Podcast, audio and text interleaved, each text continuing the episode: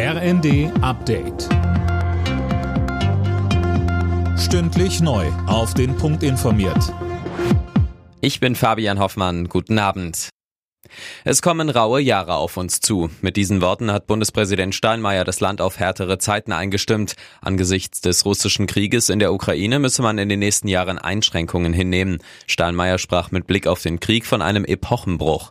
Auch das Thema Klimawandel sprach der Bundespräsident an. Ohne den Kampf gegen den Klimawandel ist alles nichts. Er braucht unsere ganze Kraft.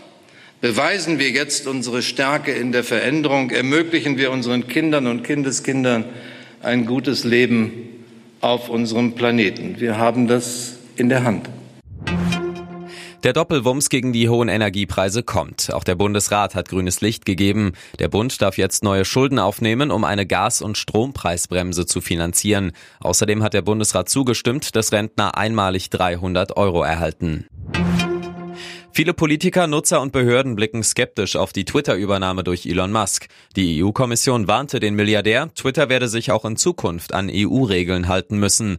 Kritische Stimmen kommen auch aus Deutschland. Regierungssprecher Steffen Hebestreit. Wir werden genau die nächsten Wochen und Monate die Veränderungen oder möglichen Veränderungen auf dieser Plattform beobachten, um dann unsere eigenen Schlüsse zu ziehen. Diese Schlüsse können ja auch dazu sein, sich die Frage zu stellen, ob man auf dieser Plattform weiter präsent bleiben will oder nicht.